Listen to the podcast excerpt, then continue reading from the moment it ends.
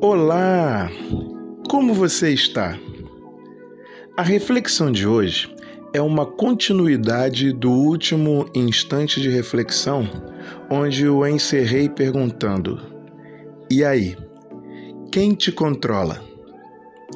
Na ocasião, fiz referência e leitura de três textos bíblicos, dando ideia de como as coisas podem acontecer conosco no que diz respeito ao controle de nossas vidas. Isso me fez pensar que temos a possibilidade de sermos controlados por Deus, através do seu Espírito habitando em nós, ou por nossa natureza humana que pende para o mal ou para o erro, como consequência do pecado motivado pelo inimigo de nossas almas. E, falando em controle, veja esse exemplo.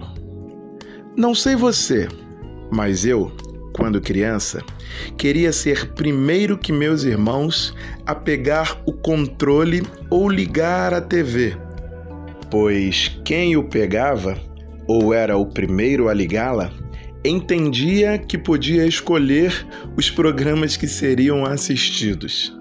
A TV, então, era manuseada de acordo com o gosto de quem detinha o controle ou a ligava primeiro.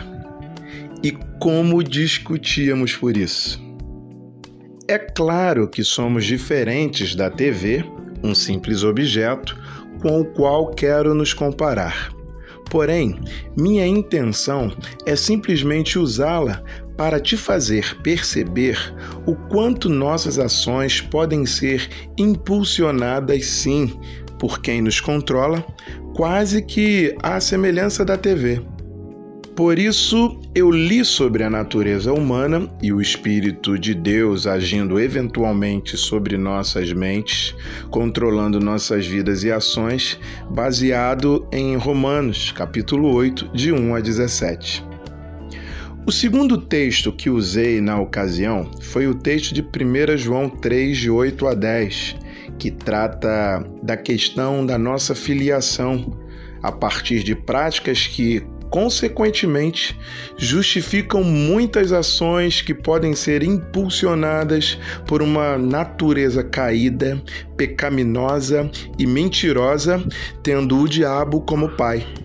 E é de onde vêm os absurdos cometidos entre as pessoas que tratam seus semelhantes como se assim não fossem, matando, roubando, e ainda desvirtuando princípios e valores morais e éticos. Ou então, sermos impulsionados por Deus, levados assim à prática de ações justas, coerentes e verdadeiras para com Ele e para com as pessoas à nossa volta, como semelhantes que somos uns dos outros, motivados por seu Espírito habitando em nós. Conseguiu entender a importância de saber quem te controla? Bem, eu sou Gelson Costa e este é mais um instante de reflexão. De forma simples e rápida, desejando, porém, que tenha profundidade suficiente, capaz de promover algum resultado em você que ouve. Deus te abençoe.